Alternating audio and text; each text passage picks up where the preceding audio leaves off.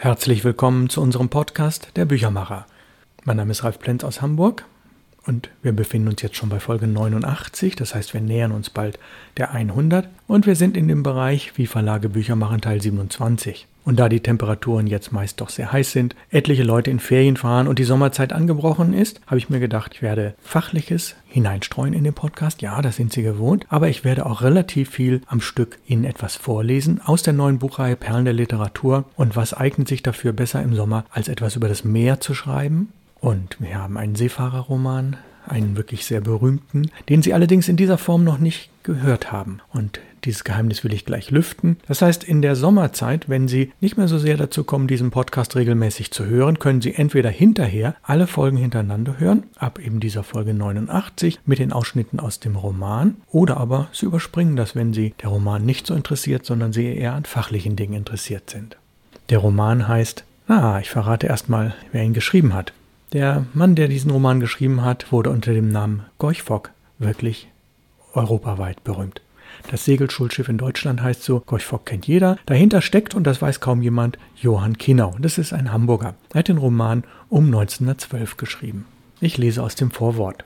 Der Roman erzählt uns das Leben der Finkenwerder Familie Mewes, die seit Generationen genau wie viele andere auf dieser Insel vom Fischfang lebt. Für den kleinen Sohn des größten Fischers im Dorf ist es selbstverständlich, dass er, wie sein Vater und die Väter seines Vaters, als Fischer zur See fahren muss. Wird er seinem Lebensweg tatsächlich folgen können oder wird ihn seine Mutter, die ihn behüten und beschützen will, aus ihm am liebsten einen Schuster machen möchte, daran hindern können? Kann der Ruf des eigenen Lebens so stark sein, dass man sich gegen alle Widrigkeiten durchsetzt? Der bereits im Jahr 1912 erschienene Roman mit einer Verkaufszahl von über 700.000 Exemplaren drückt mit jedem Wort die Heimatverbundenheit und die unumstößliche Liebe zur See aus. Aber auch die Verbundenheit zu den Menschen und den Fischern der kleinen Elbinsel Finkenwerder, heutzutage übrigens der Produktionsstandort von Airbus Hamburg. Das wird im gesamten Buch überdeutlich. Seine Finkenwerder Helden sind voller Willenskraft und furchtlos ihrem Schicksal ergeben. Warum Gorch Fock fälschlich als Vertreter der dunklen Jahre 1933 bis 1945 in der Erinnerung etlicher Menschen geblieben ist, zeigt ihnen dann später das Nachwort. Nur so viel, es wurde stark überarbeitet und der Ideologie angepasst. Das war aber erst wesentlich später. Wir haben hier die Originalfassung.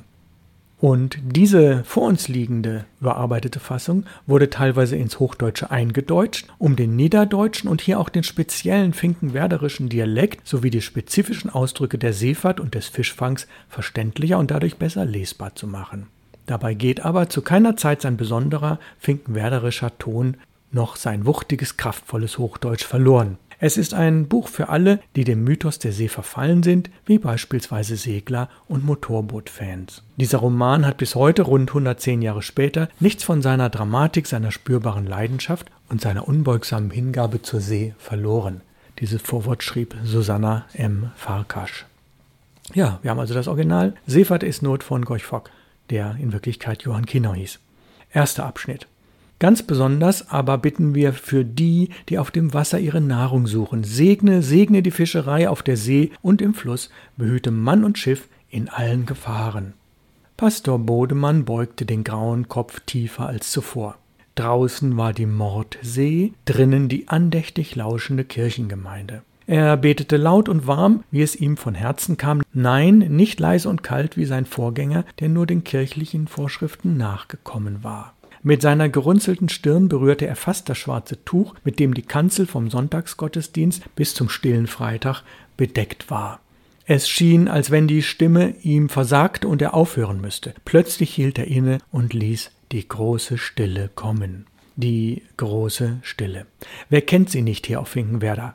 Totenstill wurde es nun in der Kirche. Regungslos saß die Gemeinde und die See übernahm das Wort. Die Nordsee, die Mordsee, mit ihren jagenden, zerrissenen Wolken, mit ihren pfeifenden, brausenden Sturm, mit ihren haushohen, schäumenden, brüllenden Seen, mit Brand- und Wetterleuchten, mit Dünung und Gewitter, mit geborstenen Segeln, gebrochenen Masten, nach Hilfe rufenden Fahrensleuten und verlorenen Wracks. Und keiner konnte sich dieser gewaltigen Stimme entziehen. Die meisten hellhaarigen Jungen auf den Bänken neben dem Altar, die als große Schlingel zu den gegenüber sitzenden Konfirmandinnen hinübergelacht und ihnen zugenickt hatten, besannen sich, legten beschämt die Hände zusammen und sahen vor sich hin. Ihnen kamen in der heiligen großen Stille die Väter und Brüder in den Sinn, die draußen waren, und sie wussten, dass sie nach Ostern selbst zur Fischerei kämen. Auch bei den rotbackigen Mädchen wurde es ganz still. Alle falteten rasch die Hände und manches Kinderherz bebte. Vergessen war, dass sie abends am Deich einzuhüten hatten und dass die Jungen dort vor den Fenstern trommelten und pfiffen, bis sie hineingelassen wurden. Selbst Gesine Külper, die schönste Dirn der Hamburger Seite des Eilandes, um die die Junggäste einander sonnabends auf der Musik mächtig in die Wanden stiegen, senkte nun ihre Wimpern und neigte den stolzen Kopf nicht allein, weil sie wusste, dass es ihr gut stand, sondern auch um die Seefischerei, um alle Freundschaft, Bekanntschaft und Verwandtschaft, die unter Segeln war. Auch Hein Lob betete mit, der Rotbart vom Auedeich, den sie den Seeteufel nannten, wenn er nicht dabei war. Hein Lob, einer der Verwegenen der Verwogenen, wie sie an der Wasserkante sagten, einer von denen, die mit allen Lappen segeln und bei jedem Wind fischten, die mit dem Glück von Edenhall anstoßen und es auch einmal versuchten. Denen ergeht es wie dem jungen Lord von Edenhall. Sie schlürften gern im vollen Zug, sie läuteten gern mit lautem Schall. Die See schmecke ihm nur dann, wenn sie gar sei. Und gar sei sie nach seiner Meinung erst, wenn sie koche, hatte Hein Lob einmal gesagt. Aber nun, nun betete er, denn er wollte den anderen Tag mit seinem Kutter zur See und konnte guten Wind und guten Fang gebrauchen. Von den mittleren Bänken kam ein bitteres Weinen und Schluchzen. Dort saßen die Seefischer Witwen in ihren schwarzen Kleidern und mit den dunklen Kopftüchern wie Morgenlängen, wie morgenländische Klageweiber. Hinten saß die greise Geschen Witten mit tiefen Runen im Gesicht, das einer Landkarte ähnlich sah, das einer Landkarte ähnlicher sah als einem Menschenantlitz. Sie konnte nur noch für Tote beten, denn alles Leben hatte sie der See gegeben. Ihren Vater, der bereits 1843 vor der holländischen Küste über Bord gegangen war, ihren Mann, der in den 60er Jahren untergegangen war, ihren Bruder, den sich die See fünf Jahre später bei Amrum geholt hatte, und ihre beiden Söhne, die vor neun Jahren mit ihrem neuen Eva verschollen waren. Sie wohnte ganz allein in ihrem großen leeren Dachhaus zwischen Netzen und Segeln, die die Gebliebenen zurückgelassen hatten. Sie wunderte sich, dass sie immer noch lebte und dass auf ihrem Kirchenplatz nicht schon lange eine andere saß. Einer aber war da, der hatte den Kopf nicht gesenkt und die Augen nicht zugemacht. Tees Tobam, der Segelmacher und Geisterseher, der Blutstillen, Krankheiten besprechen und Hexen bannen konnte und die Gabe des Vorsehens besaß. Er beobachtete den Pastor scharf, und als Bodemann die Augen schloss, machte Tees seine weit auf. Er starrte durch das verbleite Fenster, bis er ihn kommen sah, den langen, heimlichen Zug, der vom Deich stieg und über die Äcker, Gräben und Wiesen wallte, ohne eines Weges oder Steges zu bedürfen, der durch die von selbst sperrweit aufgehende Türen drängte und die Kirche füllte. Lautlos und gespenstisch besetzte er alle leeren Plätze und alle Gänge. Kopf an Kopf standen sie, die mit dem heimlichen Zug gekommen waren. Es waren all die gebliebenen Fahrensleute, die Alten und die Jungen, die Schiffer und die Knechte. Mit weit geöffneten Augen sah der Segelmacher sie an. Wie sie über Bord gespült worden waren, standen und gingen sie, das Wasser leckte ihnen von den Südwestern, glänzte auf den Ölrocken und quoll aus den Seestiefeln. Der Segelmacher sah sie und forschte, ob sie einen unter sich hatten, dessen Untergang am Deich noch nicht bekannt geworden war. Dabei blieb er ruhig, denn er war an Spuk gewöhnt. Nur wenn einer der Toten ihn ansah, schüttelte er den Kopf, als wenn er sagen wollte, an den Segeln hat es nicht gelegen, dass ihr geblieben seid. Die Segel waren gut. Endlich. Ein erlösendes Husten unten im Schiff, ein befreiendes Scharren oben auf dem Chor, ein dreistes Sperlingsgeschrei draußen in den Erlen und Eschen. Da vergingen die Gespenster und Gedanken. Die Sonnenstrahlen fingen wieder an zu spielen und der alte Bodemann bekam seine Sprache zurück. Und als er dann bei seinem Herrgott um den Hausstand anhielt, da war die große Stille verstummt. Die Konfirmanden machten wieder ihre verstohlenen Zeichen, die Mädchen kicherten und stießen einander an. Gesine Külper dachte an den nächsten ersten Walzer, Thees Segelmacher stützte die Ellbogen auf die Brüstung und hörte so andächtig zu, als wenn er selbst Pastor werden wollte. Die Fahrensleute rollten den Kautabak wieder hinter die Zähne. Klaus Mewes, der junge Seefischer, der in der Nähe der Orgel auf dem Chor saß, wurde die Erinnerung an seinen Vater wieder los und konnte sich erneut seines guten Platzes freuen. Hinter den Wiesen und Gräben sah er den hohen Deich aufragen. Über den Stroh- und Ziegeldächern der Häuser gewahrte er die Masten der Fischerfahrzeuge, die auf dem Deich Vorland und am Bollwerk lagen. Die Rauchwolken der Dampfer, die im Fahrwasser hart am holsteinischen Elbufer auf und ab fuhren, alles Dinge, die ihm Hirn und Herz mit Mut und Freude füllten. Doch diesmal konnte er nicht sonderlich darauf achten, denn der Anblick seines kleinen Sohnes, der unermüdlich neben der Kirche im Gras auf und ab ging, brachte sein Herz zum Lächeln. Er freute sich, dass er ihn nicht mit hereingenommen hatte, wie er es eigentlich wollte, als der Junge ihm mit Seemann, dem Bordhund, nachgekommen war. Klaus Mewes ergriff den struppigen Hund und setzte ihn an den Birnbaum. Sitten blieben Seemann. Er ist dat Steuerhaus, Störtebecker, und sie Nas ist de Kumpass. Nun wisse er wohl alles. Er brauche nicht immer am Ruder zu stehen und das Ruderblatt festzuhalten, sondern könne ruhig auf Deck hin und her gehen, wie die Fischerleute es täten. Damit hatte der Seefischer seine Rede beendet und ging in die Kirche, während der Junge unter dem Geläut der Glocken und dem Getöne der Orgel seine erste Schiffswache antrat. Jetzt war Bodemann schon mitten in der Predigt und der Junge ging immer noch ernst und wachsam zwischen Apfel und Birnbaum auf und nieder, als ob er wirklich an Bord sei, denn er wolle beweisen, dass er schon groß genug wäre und allein die Wache gehen könne. Er wollte zeigen, dass er schon mit der See klarkommen könne, damit sein Vater ihm im Sommer mit auf den Ewer nahm, wie er ihm versprochen hatte. Wie nach Segeln blickte er nach den Zweigen hinauf. Der Buchfink, der im Wipfel des Apfelbaumes saß, war seine Windfahne. Er hatte die Hände nach Seefischerart tief in die Hosentaschen gesteckt und pfiff laut vor sich her, spuckte auch einmal großartig in die See hinein. Klaus Mewes sah es wohl und freute sich über seinen Jungen. Das war sein Junge. Dieser kleine Mann mit den hellen Haaren, den blauen Augen und dem wettergebräunten Gesicht. Sein Junge. Wieder nahm Klaus Mewes sich freudig und heilig vor, einen Fahrensmann aus ihm zu machen. Einen Seefischer, einen so furchtlosen und verwegenen, wie Finkenwerder noch keinen gehabt hatte. Noch diesen Sommer wollte er ihn mit zur See nehmen, auch wenn die Mutter weinte und die Leute den Kopf schüttelten. Lachend wollte er ihnen trotzen, denn er war es nicht gewohnt, auf andere zu hören, weder an Land noch auf See. Wie seinen Eva, so steuerte er auch sein Leben selbst. Ja, Klaus Störtebecker mit seinen zwölf Jahren sollte ein Fischermann werden. Der Kleine hieß eigentlich Klaus Mewis, wie er selbst, aber das ganze Eiland mit Ausnahme von Gesa nannten ihn Klaus Störtebecker. Einmal, weil er wirklich ein großer Streuner, ein frecher Kerl und ein Tunichtgut war und dann, weil sein grüner Kahn diesen Seeräubernamen Anbug und Heck trug aber auch wegen des Großvaters, dem er noch ähnlicher sah als seinem Vater und der auch Klaus Mewis hieß und aufgrund seines Freibeutertums allgemein auch Störtebecker genannt worden war. Der kleine Klaus Mewis war mit seinem Seeräubernamen so einverstanden, dass er auf seinen wirklichen nicht mehr hörte. Rief einer Klaus, so sagte er, Klaus Gift den ganzen Haufen. Nannte ihn einer Klaus Mewis, so erwiderte er, das is mein Vater, du Drops. Erst bei Störtebecker ließ er sich ermuntern und antwortete. Klaus Mewes freute sich, wie treu der junge Wache ging, wie genau er das Deck abmaß. Da war kein Schritt zu viel und keiner zu wenig. Wenn er sich beim Birnbaum umdrehte, vergaß er niemals, nach dem Kompass zu sehen und die Segel zu überholen. Wenn er beim Apfelbaum angekommen war, spähte er über die See. Mit großem Behagen und einiger Verwunderung bemerkte der Seefischer diese Einzelheiten, die ihm sagten, dass der Junge ihm und den anderen Fahrensleuten schon viel mehr abgeguckt hatte, als er glauben wollte.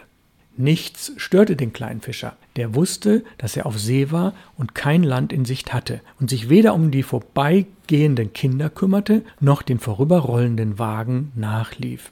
Dass der Seefischer bei diesem Ausguck viel von der Predigt hörte, war nicht zu verlangen. Sogar den Klingelbeutel hätte er fast übersehen, wenn man ihm diesen nicht direkt unter die Nase gehalten hätte.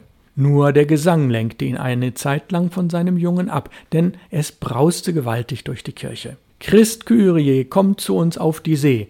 Im Innersten ergriff es ihn, denn das war kein Gesang mehr. Nein, es war wie ein weher Ruf, wie ein todesbanger Schrei und schlug wie Meereswogen um die kahlen Pfeiler.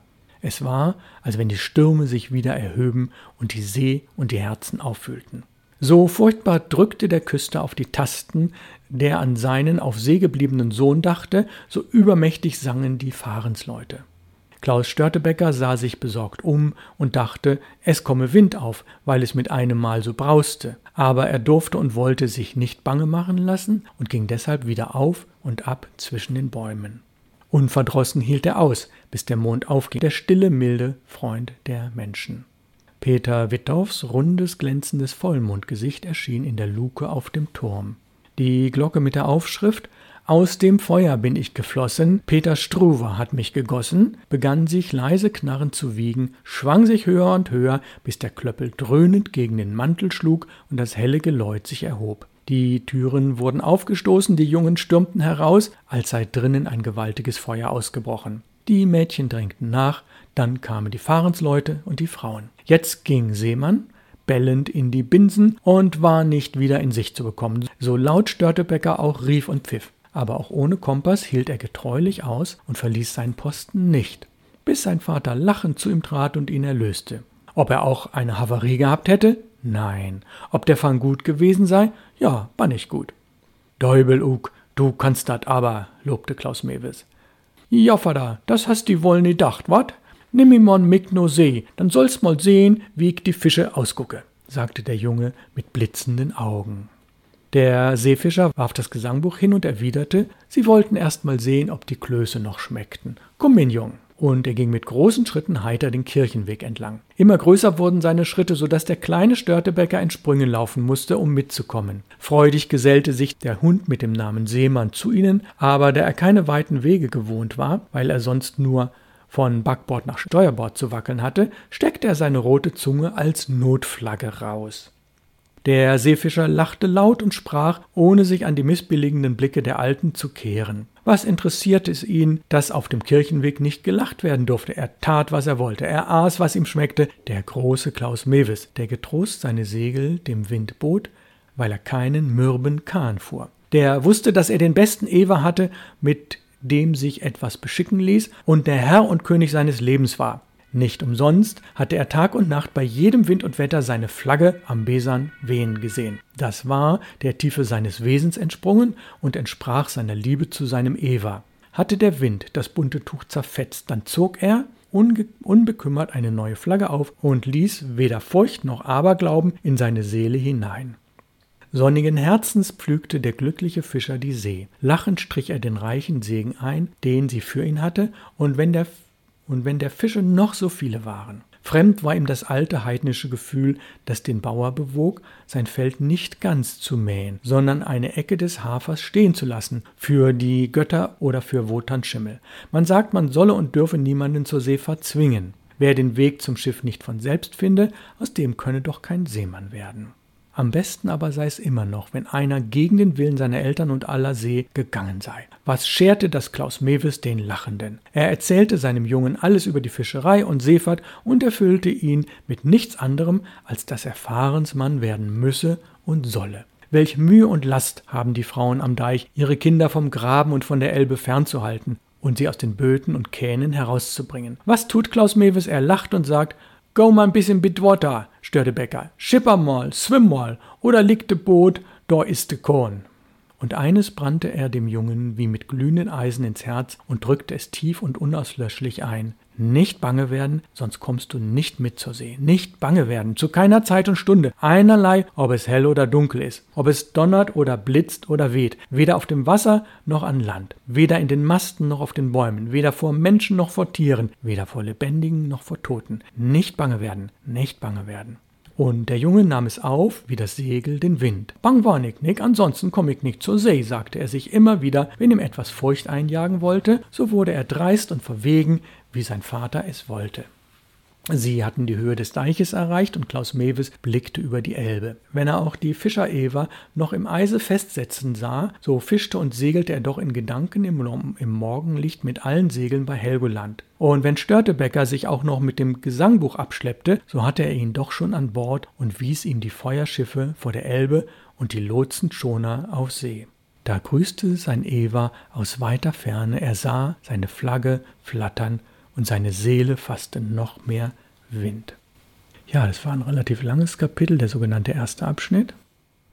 Und nächste Woche geht es dann weiter. Der Büchermacher Folge 90, wie Verlage Bücher machen Teil 28. Wir lesen weiter aus Gorch Fock, Seefahrt ist Not und erfahren zunächst aus dem Nachwort, warum dieser Roman so sehr berühmt wurde und warum wir als Input-Verlag auf das Original von 1912 zurückgegriffen haben. Ich bedanke mich herzlich Kommen Sie gut durch die Woche und ich wünsche Ihnen einen schönen Sommer. Ralf Plenz aus Hamburg, Ihr Büchermacher.